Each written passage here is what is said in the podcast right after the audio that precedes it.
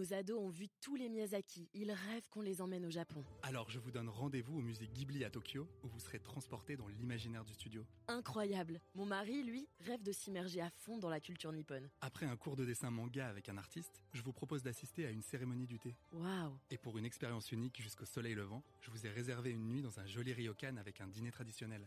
Je nous y vois déjà. Avec Marco Vasco, ne rêvez plus, vivez votre voyage l'esprit libre. Au rendez-vous sur marcovasco.fr pour imaginer votre prochain voyage sur mesure. Les podcasts du Figaro.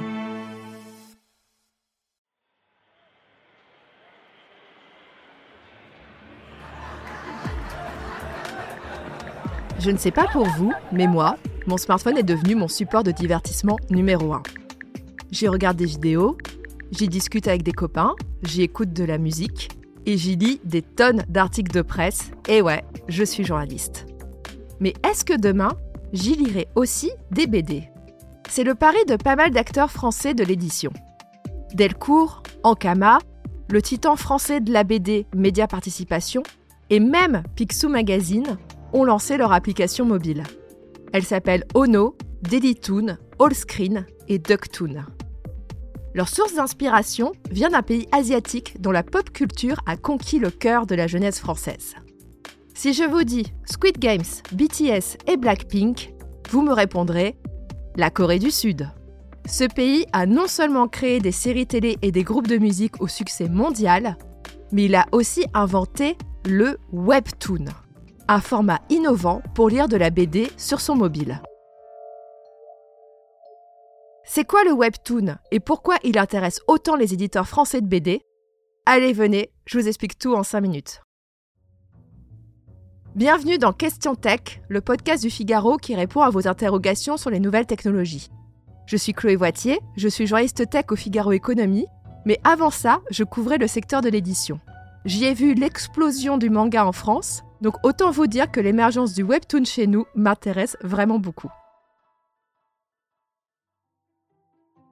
Bon d'abord, c'est quoi le webtoon? Eh bien c'est une BD, mais une BD qui se lit sur smartphone. Mais oubliez l'image que vous avez de la BD franco-belge. Chez nous, on a des pages, on appelle ça des planches, composées de plein de cases à lire de gauche à droite. Dans le webtoon, les planches, ça n'existe pas.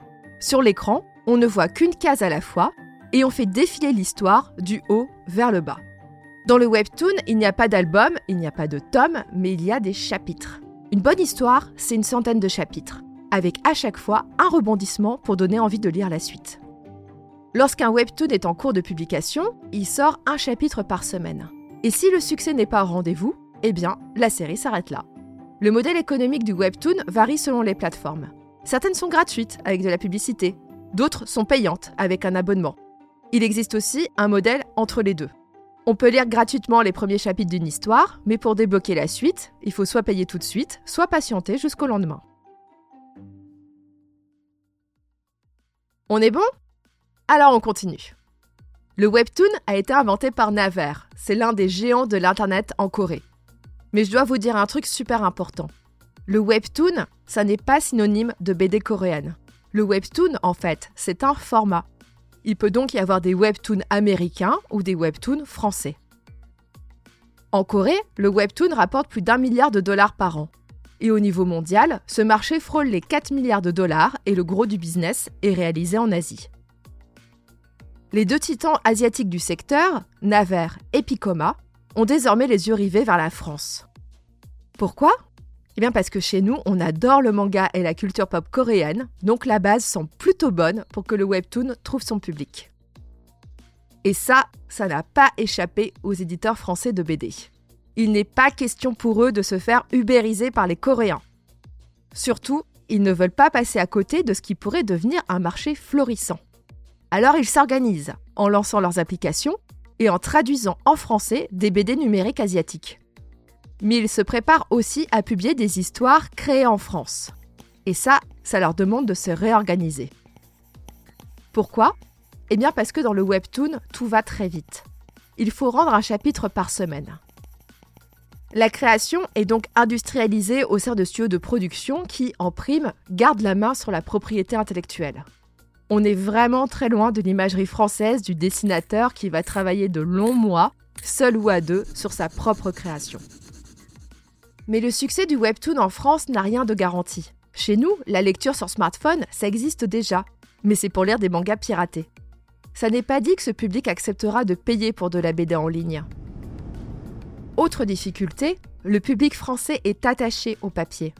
Même nos lecteurs de mangas piratés aiment acheter les tomes des séries dont ils sont fans.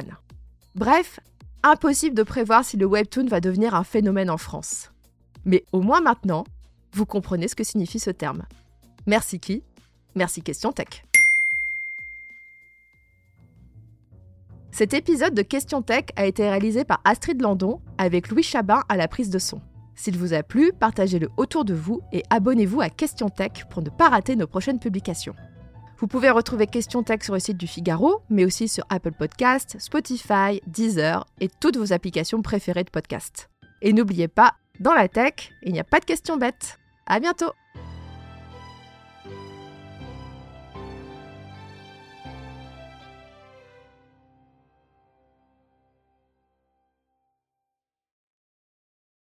Nos ados ont vu tous les Miyazaki. Ils rêvent qu'on les emmène au Japon. Alors je vous donne rendez-vous au musée Ghibli à Tokyo, où vous serez transporté dans l'imaginaire du studio. Incroyable. Mon mari, lui, rêve de s'immerger à fond dans la culture nippone. Après un cours de dessin manga avec un artiste, je vous propose d'assister à une cérémonie du thé. Waouh Et pour une expérience unique jusqu'au soleil levant, je vous ai réservé une nuit dans un joli ryokan avec un dîner traditionnel.